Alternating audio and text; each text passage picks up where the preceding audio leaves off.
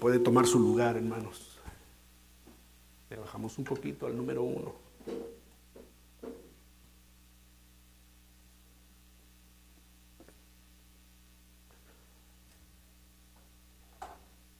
Esta es la temporada en la que hacemos más énfasis en estos textos de las escrituras.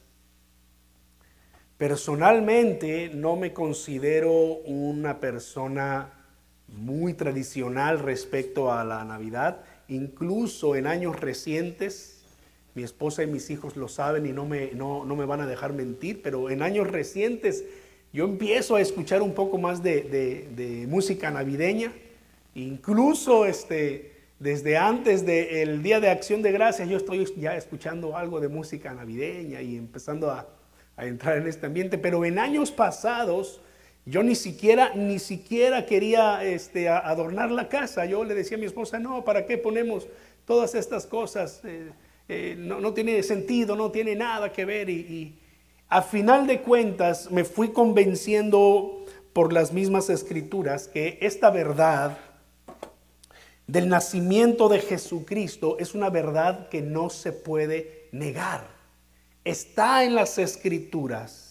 El nacimiento de Cristo está aquí en la palabra del Señor, no solamente en los textos históricos, pero también en las profecías. El apóstol Pablo incluso hace eh, eh, eh, énfasis en algunas de sus cartas del nacimiento de Jesús. Ahora el apóstol Pablo no lo va a tratar de manera histórica, pero al estilo de Juan, el apóstol Pablo va a tener una perspectiva eterna de lo que es el nacimiento de Jesús.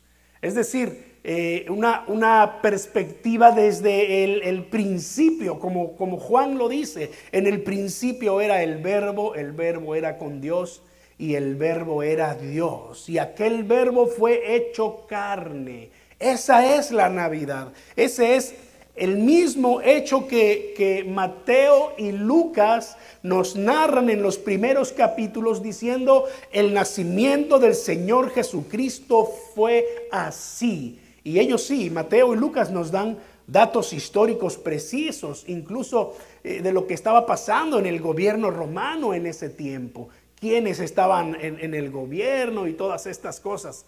Pero Juan no, y el apóstol Pablo, ellos ven el nacimiento de Jesús desde la perspectiva eh, teológica, eterna.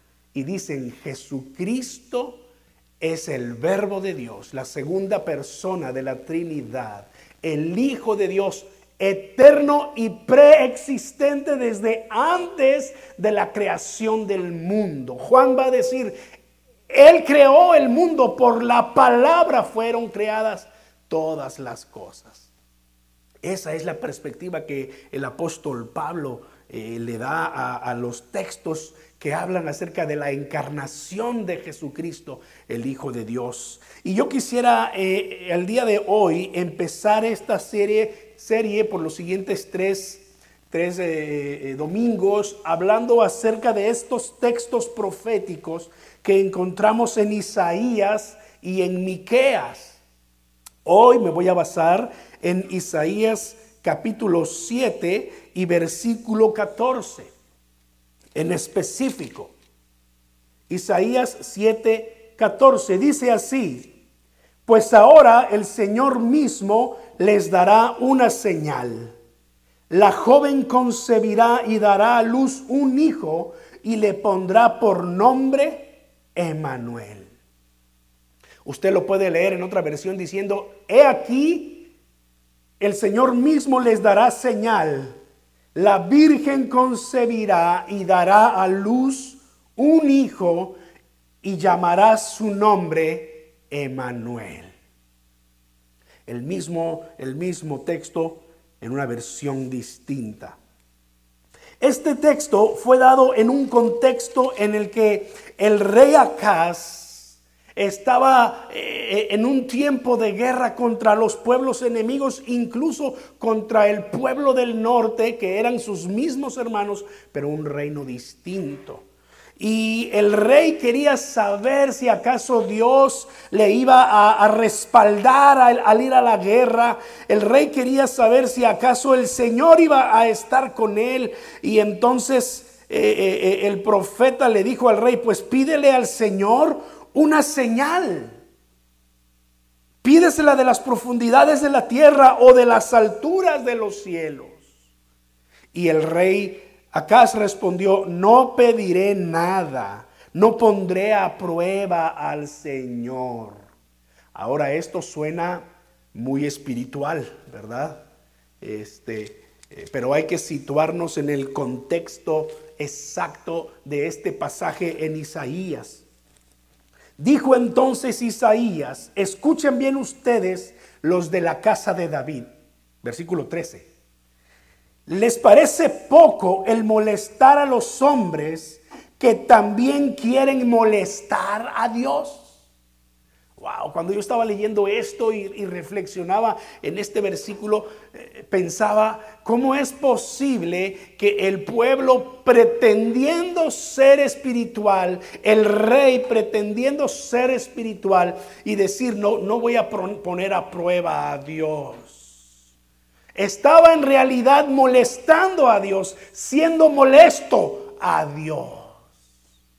Que el, profeta le tiene que decir, ¿te parece poco ser molesto a los hombres como que también le seas molesto al Señor? Si el Señor te está diciendo, pídele una señal, pídeme una señal, yo te voy a dar una señal. Y entonces entra este texto profético que se repite en Mateo 1.23, cuando el ángel estaba anunciando el nacimiento de Jesús. Esta es la señal. El Señor mismo les dará una señal. La Virgen concebirá y dará a luz un hijo y le pondrá por nombre Emanuel. Mateo nos diría que significa Dios con nosotros. Dios con nosotros. ¡Wow! Qué revelación tan más tremenda que hace Isaías al inicio de su, de su ministerio eh, en el reinado de este rey. Aparentemente nada tiene que ver eh, eh, la profecía del nacimiento de Cristo con la señal que el rey estaba queriendo para entender de que, de que Dios iba a estar con él en ese momento de batalla. Pero cuando uno se pone a leer el resto del capítulo, incluso eh, capítulo 8, capítulo 9, capítulo 11 de Isaías, que contiene versículos proféticos que hablan de la venida del Mesías, del nacimiento del Hijo de Dios, uno se da cuenta que, que al final de todo la respuesta de Dios en medio de los problemas humanos es Jesucristo. La respuesta de Dios para su pueblo se llama Emmanuel. Qué tremenda promesa. Dios con nosotros.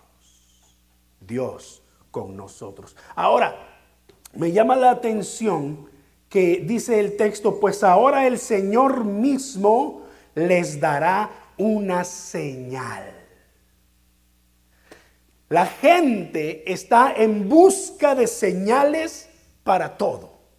Somos, somos tan incrédulos que queremos ver señales en todas las cosas. ¿Se acuerdan de, se acuerdan de Tomás, el discípulo del Señor? Jesús había resucitado, ya se había aparecido a las mujeres, ya se había aparecido a diez de los apóstoles, no estaba Tomás. Judas ya se había eh, quitado la vida. Y entonces el Señor se aparece a ellos y cuando Tomás llega, el Señor ya no está y le dicen los, los ah, demás apóstoles, se nos apareció el Señor. ¿Y qué dijo Tomás? Hasta no ver, no creer, dice el dicho, ¿no? Eh, la Biblia no lo dice así, pero ese es el dicho que se ha corrido hasta nuestros días. Incluso lo aplicamos cuando se trata de que somos incrédulos para muchas cosas, hasta no ver, no creer. Literalmente eh, Tomás dijo, si no meto mi dedo en, las marcas de los clavos, en su costado donde, donde sabemos que le clavaron la lanza. Si no lo puedo comprobar, no creeré. Y la gente, la gente es como este Tomás. Si no ve, no cree. Nosotros los cristianos, en términos generales, no quiero eh, eh, eh, en, algún sentido decir que todos, pero en términos generales, los cristianos se han convertido en una especie de religión oriental.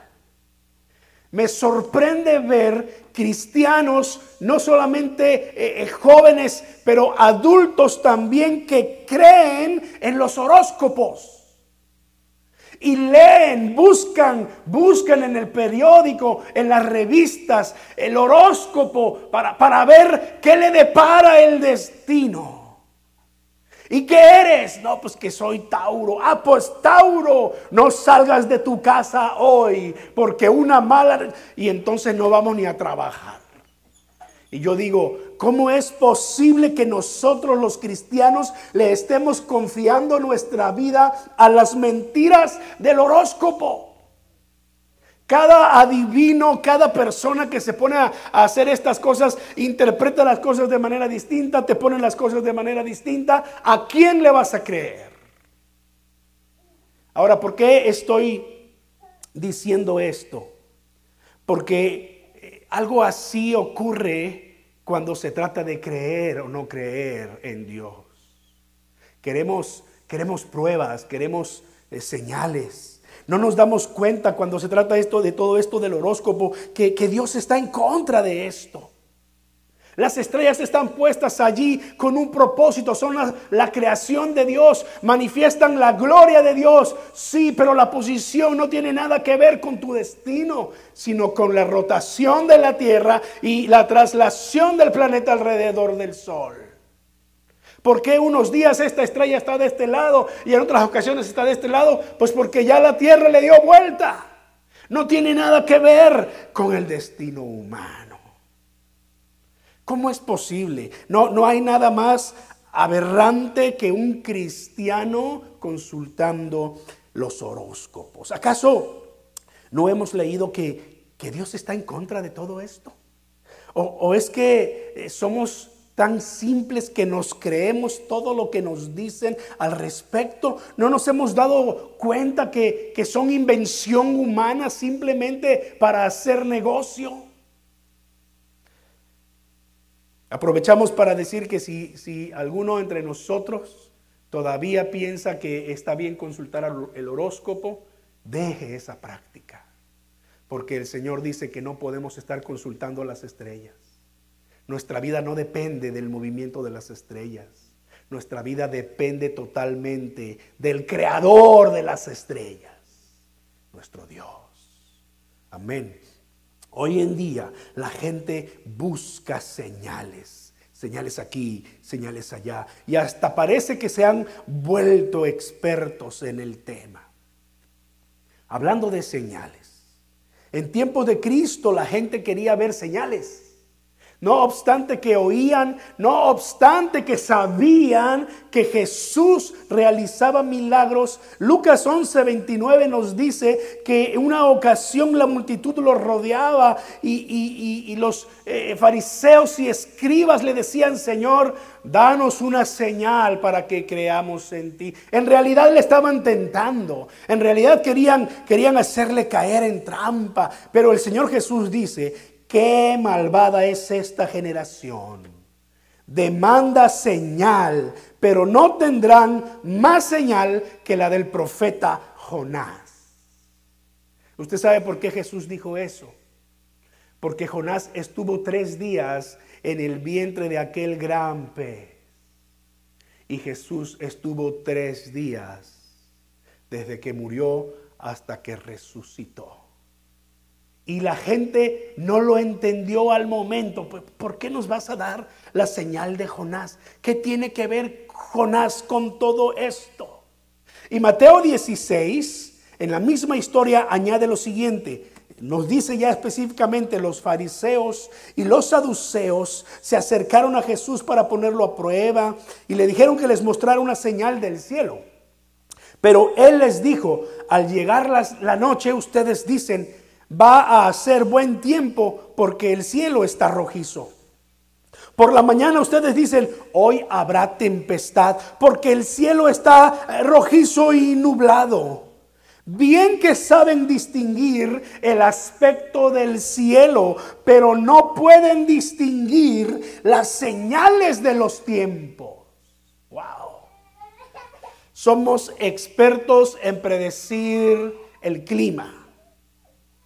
Y Jesús le dice a la gente, ¿cómo es posible que ustedes saben eh, predecir el clima? ¿Cómo es posible que ustedes se han vuelto expertos en estas cosas y no saben ni siquiera discernir las escrituras? No saben discernir las profecías del nacimiento del Mesías, de la venida del Mesías, del ministerio del Mesías, del sufrimiento del Mesías.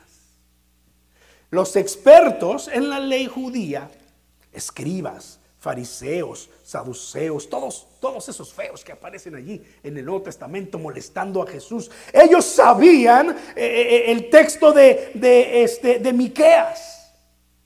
Lo sabían perfectamente. Cuando los magos llegaron, los, los magos, pues ya estoy dentro de la tradición, ¿verdad? Eran unos sabios, magos porque eran estudiosos de las estrellas, no porque hicieran magia, ¿no? Hay que, hay que aclararlo porque a veces eh, me, puedo eh, mal expresar y, a la gente va a pensar, ah, el pastor cree en los tres reyes magos. Es, otra cosa, ¿no? Este, pero sí, sí creo en estos hombres sabios, que eh, la escritura los traduce como magos, por la palabra que significa estudioso de las estrellas. Eran astrólogos eh, pero no en el sentido de estar eh, queriendo eh, hacer horóscopos, sino en el sentido de ver cómo las estrellas se conjuntaban y cuando ellos vieron que, que una gran estrella alumbraba en el cielo, ellos entendieron que un rey estaba por nacer. La pregunta es, ¿cómo es posible que estos hombres que ni siquiera eran del pueblo de Dios pudieron entender que iban a ser un rey y los eh, escribas y fariseos y maestros de la ley, conocedores de ese texto de Miqueas, no pudieron entenderlo? Estos hombres llegaron con, al palacio de, del rey Herodes y dijeron, ¿dónde está? el rey de los judíos que ha nacido, porque su estrella hemos visto en el oriente y venimos a adorarlo. ¿Ha leído el texto? ¿Dónde está? Y ellos, sabiendo que había nacido un rey, pues llegaron al palacio de Herodes. Herodes se confunde y, trae a los expertos en la ley de Israel. Y ellos le dicen, literalmente le dicen, sin lugar a duda, responden, sí, nuestra ley dice que, según el profeta Miqueas, que van a ser en Belén de Judea, porque así está escrito por el profeta. Lo sabían perfectamente. La próxima semana voy a hablar de Belén. Hoy no me quiero eh, extender más en el texto porque eh, lo haremos la próxima semana. Pero me sorprende ver que hombres extranjeros, ajenos a la fe de Israel. Conocían no solamente estas profecías, pero habían discernido las señales de los tiempos. Y estaban allí para adorar y lograron su propósito.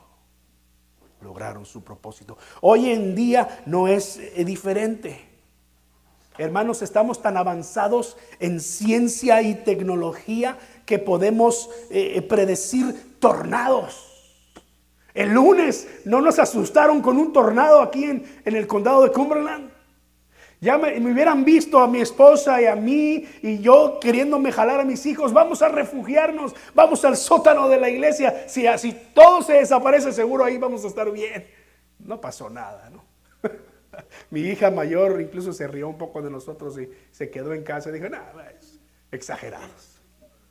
No sé qué hizo usted, pero mi esposa, eh, eh, mi hija, eh, la del medio y, yo, Dieter también llegó, ¿verdad? Dieter también nos vinimos aquí y, antes de irnos al sótano, al sótano todos asustados, nos quedamos aquí un ratito en el salón. Y dije, vamos a ver cómo se pone. Si, si veo que empiezan a temblar las ventanas, nos vamos corriendo. No pasó nada. Pero más vale prevenir que lamentar. Predecimos tornados, predecimos terremotos, predecimos tsunamis, predecimos huracanes. Pero estamos faltos de entendimiento espiritual. Hermanos, ahora no, no se trata de entender las señales del nacimiento del Mesías, pero se trata de entender las señales de la segunda venida de Cristo. Porque si hablamos de que en el nacimiento de Cristo se anunciaba la primera venida, la venida del Hijo de Dios a esta tierra, las señales que nosotros tenemos y encontramos en las escrituras respecto a su segunda venida pueden equipararse al tiempo de la Navidad. Necesitamos pedirle al Señor que nos ayude a tener discernimiento espiritual que nos ayude a entender las señales de los tiempos. He aquí que les será dada una señal. Y mire, Dios nos ha dejado muchas señales para nosotros darnos cuenta que estamos viviendo los últimos tiempos. La pregunta, la pregunta es, ¿y nosotros estamos entendiendo las señales de Dios? Y si las estamos entendiendo y las conocemos, las podemos discernir y podemos sentir en nuestro corazón, en nuestro espíritu, de que la venida del Señor está cerca. La pregunta puede ser también, incluso, eh, ¿esperamos al Señor? Creemos que el Señor Jesucristo va a venir por segunda vez a la tierra y esta vez no para ser un bebé, esta vez viene como rey de reyes y señor de señores para tomar a su pueblo y llevarlo a la vida eterna. La pregunta es, ¿y tú crees esto? Lo cantábamos en la última alabanza. Creo, creo que tú vivo estás, creo que tú volverás, creo que tú quieres levantar una iglesia que sea fiel, una iglesia que viva sin mancha en este mundo, porque tú deseas levantar una iglesia pura, santificada. Señor, ayúdanos a discernir las señales de los tiempos. Así como en los días del nacimiento Jesucristo viene otra vez y me temo que muchos de nosotros como cristianos no estamos preparados. Mire Mateo 24, 26 hasta el 35. Es un texto largo, pero te voy a invitar a estar allí por un momento. Mateo capítulo 24. Esa parte de la escritura que, que habla acerca de las señales antes del fin. Recuerda, he aquí les doy una señal, dijo el Señor. Y Jesucristo dice, pues aquí están las señales. ¿Qué señal habrá, habrá de tu venida y del fin del mundo? Preguntan los discípulos en el versículo 3, Mateo 24, 3. ¿Qué señal? Dinos, ¿cuándo sucederá? ¿Qué señal? Señor, ayúdanos a entender porque queremos estar preparados. Ahora ve al versículo 26. Tú puedes leer con calma eh, eh, eh, todo el capítulo estando en casa, pero mira el versículo 26 en adelante. Así que... Si les dicen, miren, está en el desierto, no vayan. O si les dicen, miren, está en los aposentos, no lo crean. Porque la venida del Hijo del Hombre será como el relámpago que sale del oriente y puede verse hasta el occidente. Es decir, todo mundo se va a dar cuenta de la venida del Hijo del Hombre. Porque los buitres se juntan donde está el cadáver. Inmediatamente después de la aflicción de aquellos días, el sol se oscurecerá y la luna dejará de brillar, las estrellas caerán del cielo y los poderes celestiales se estremecerán. Entonces aparecerá en el cielo la señal del Hijo del Hombre.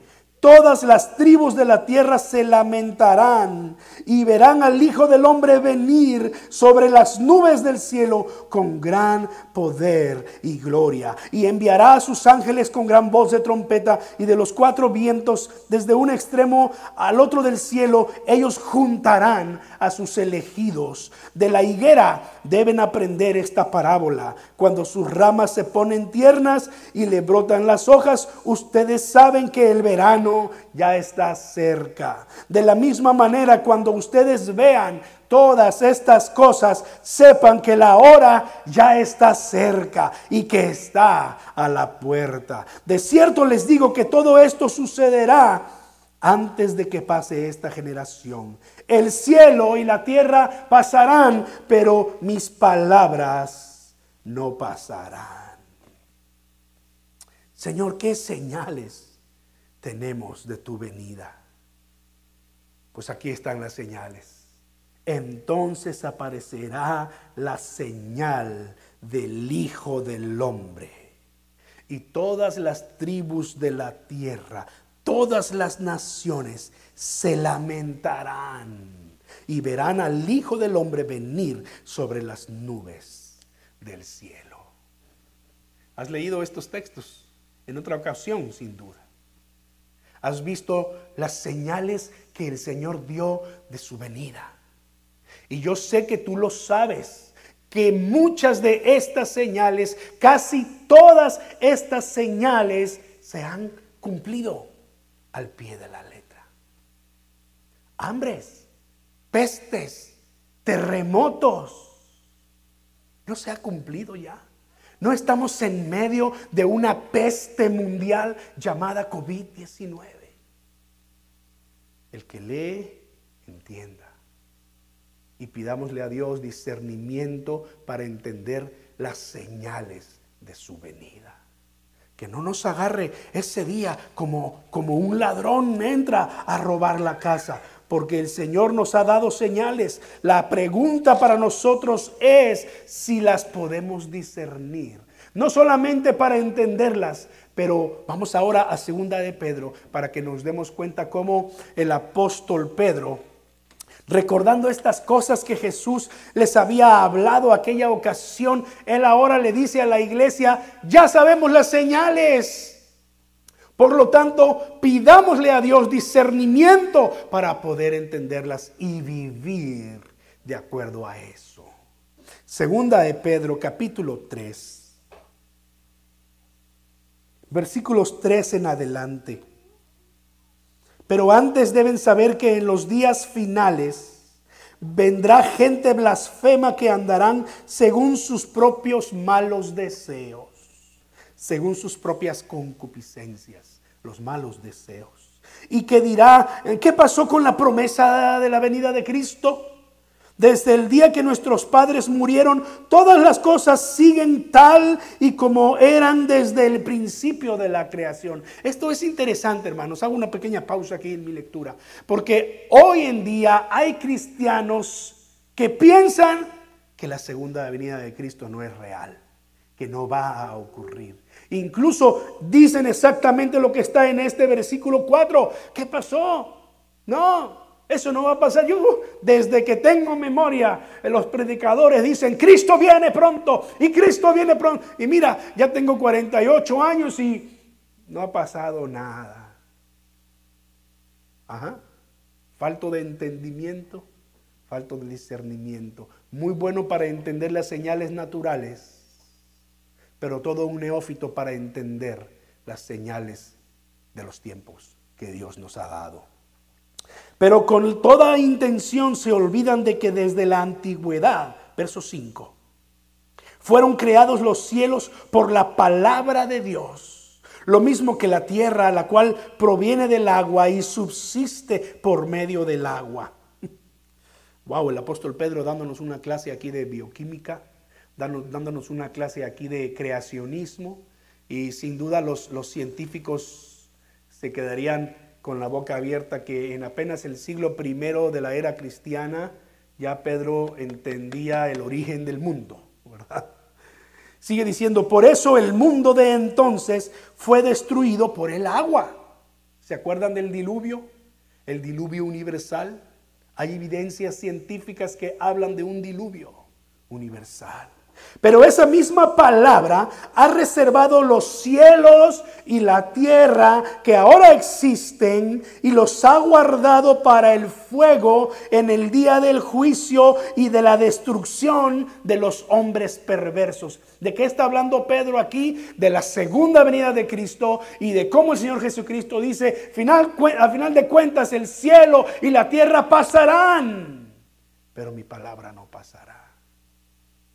El cielo y la tierra como lo conocemos van a ser redimidos, va a ser destruido y dice el Señor, hay un nuevo cielo y una nueva tierra donde mora la justicia. En Apocalipsis se nos revela. Pero no olviden, versículo 8, amados hermanos, que para el Señor un día es como mil años y mil años como un día. El Señor no se tarda para cumplir su promesa, como algunos piensan, sino que nos tiene paciencia. Y no quiere que ninguno se pierda, sino que todos procedan al arrepentimiento, que todos se vuelvan a Él, que todos cambien de vida y vengan a Él. Versículo 10, pero el día del Señor llegará como un ladrón en la noche ese día los cielos desaparecerán en medio de un gran estruendo y los elementos arderán y serán reducidos a cenizas y la tierra y todo lo que en ella se ha hecho será quemado. Wow. La palabra del Señor dándonos señales, mostrándonos qué va a pasar en el final de los tiempos. ¿Saben que el mundo en realidad se está preparando para quemarse? Nos estamos acabando los árboles en todas partes. Estamos empezando a enviar y a crear señales eh, eh, eh, inalámbricas con la posibilidad de que un día todo esto se incendie de manera incontrolable. El planeta se está calentando en tal forma que los polos se están empezando a derretir. No estoy diciendo nada nuevo. Hay quienes no, no eh, quieren usar el, 5G, la nueva señal eh, eh, celular, porque piensan que es dañina para, para el ser humano. No lo sabemos, es muy pronto aún. Sin embargo, Parece que el mundo se está preparando para que la palabra de Dios se cumpla. Pero el día del Señor llegará como un ladrón en la noche. La pregunta aquí para mí es, ¿estoy preparado? Porque el Hijo del Hombre va a venir cuando, cuando menos lo pienso. Porque como en los días de Noé, dijo el Señor Jesucristo, como en los días de Noé, así será la venida del Hijo del Hombre. La, gente estaba festejando, la gente se casaba, se daba en casamiento, celebraba sus cumpleaños, hacían fiesta por todas partes y de pronto, ¡fum! se rompieron las fuentes de la tierra y el agua empezó a subir y empezó a llover a cántaros y de pronto la puerta del arca fue cerrada desde afuera. Y nadie la pudo abrir por dentro. Y todo el mundo pereció los agarró por sorpresa. Y dice el Señor Jesucristo, y así será la venida del Hijo del Hombre, como un ladrón en la noche. Y Pedro lo recordó y lo escribió en su epístola, animando a la iglesia a vivir de acuerdo a la voluntad de Dios, porque un día Jesucristo va a venir por su iglesia. Y si tú y yo estamos preparados, el Señor nos va a llevar con Él por la eternidad. Pero si no, tendremos que quedarnos aquí donde será el lloro, el crujir de dientes y seremos destruidos. Pero la palabra del Señor dice, Dios no desea eso para la humanidad. Si Dios está esperando para su venida es porque Él quiere que todos procedan al arrepentimiento, que no se pierdan. Dios nos está dando oportunidades para arreglar cuentas con Él, para estar a cuentas con Él. Este es el tiempo de estar a cuentas con Dios. Parece hecho a propósito, pero me duele ver corazones de creyentes que conocen todas estas cosas que he estado leyendo en las escrituras y aún así siguen viviendo su propia vida. A sus, en sus propios criterios, bajo su, su, su propia voluntad. Y no están preparados para la venida del Hijo del Hombre, para la venida de Jesucristo, para la segunda Navidad. No como un nacimiento, pero como una venida por los suyos quiero cerrar con los versículos que vienen en, adelante, versículos 11 hasta el 18 de Segunda de Pedro. Qué manera de terminar eh, esta carta de Pedro. Puesto que todo, dice el versículo 11, puesto que todo será deshecho, no deberíamos nosotros estar viviendo en una vida santa y piadosa. No deberíamos estar viviendo en santidad y en piedad, dice el versículo 11. Puesto que entendemos que este mundo va a ser destruido, que Cristo viene por su iglesia y por una iglesia fiel, no deberíamos estar viviendo en santidad. Versículo 14. Por eso, amados hermanos, mientras esperan que todo esto suceda, hagan todo lo posible para que Dios los encuentre como en paz, intachables, irreprensibles. En otras palabras, en santidad. Wow. Si no estamos bajo esta condición, no estamos preparados para la venida de Cristo. Versículo 17. Pero ustedes, amados hermanos, que ya saben todo esto, Cuídense de no ser arrastrados por el, por el, error de esos malvados, para que no caigan eh, de su firmeza, para que no caigan de su firme postura. Está firme. Plántate firme en tu fe, que nada te mueva de ella, que nada te arrastre. Porque vas a escuchar muchas enseñanzas Quizá la tendencia va a ser a desanimarte, a abandonarlo todo, a pensar como los hombres malos, eh, según lo, veíamos aquí en el versículo 4. Eh, el Señor tarde en venir. Oh, yo creo que ya se olvidó. No, yo creo que esto de la segunda venida no es cierto, es puro, puro. Eso debe tener otro significado. Eso no, no, es literal. El Señor Jesucristo no va a venir a este mundo. ¿Cómo va, cómo va a venir a este mundo? Míralo cómo está todo de feo y, toda la moral tan caída de la, de la humanidad. El Señor no va a venir a este mundo.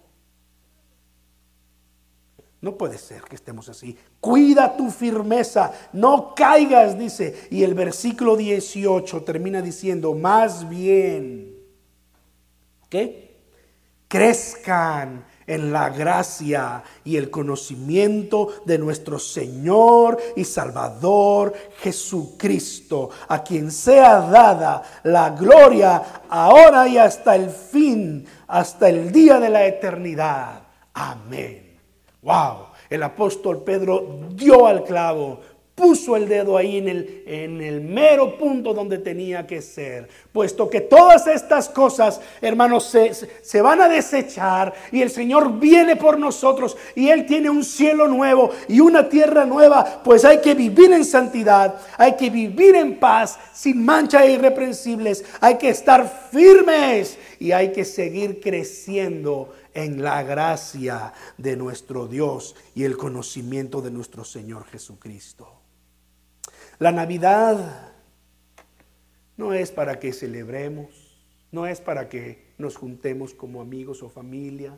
La Navidad no es para tener una cena esplendorosa. La Navidad no es ni siquiera para poner arbolitos, no es para adornar la casa, no es para quemar cohetes. Bueno, en los lugares donde se se permite, ¿verdad? Eh, la Navidad es para hacernos pensar en cómo el mundo no estaba listo para el Mesías. Sin embargo, era el momento preciso en el plan eterno de Dios. Belén. Belén no estaba lista para la venida del Mesías. Hablaremos de Belén la próxima semana. ¿Y nosotros? Hermanos, ¿estamos listos para la, la segunda venida de Cristo? Mi oración es que cada uno de nosotros estemos firmes, creciendo en su gracia, viviendo una vida santa y de esa manera poder esperarle. Y mientras ese día llega, vamos a amarnos unos a otros Vamos a servirnos los unos a los otros. Vamos a decirle a los demás, oye, prepárate para la venida de Cristo. Así como un día Él nació y el mundo no se lo esperaba, también Él viene por segunda vez y parece que el mundo no está esperándolo. ¿Quieres orar conmigo? Terminemos orando y, que nuestra oración sea, Señor, yo quiero estar listo. Yo quiero estar listo para tu venida. Oh Dios. Padre Celestial, en esta, en esta hora de la mañana, venimos delante de tu presencia, mi Dios, y te pedimos, Señor, que tú nos permitas entender las señales de los últimos tiempos, como, como tú lo has puesto en tu palabra, Señor. Y no solamente que nos ayudes a entender, pero Señor, que nos ayudes a, a vivir conforme a esto. Que no seamos como los fariseos, como los escribas, los doctores de la ley, que sabían las escrituras, sabían, conocían las profecías, las tenían en la mente, las citaban de memoria, pero no lo creyeron.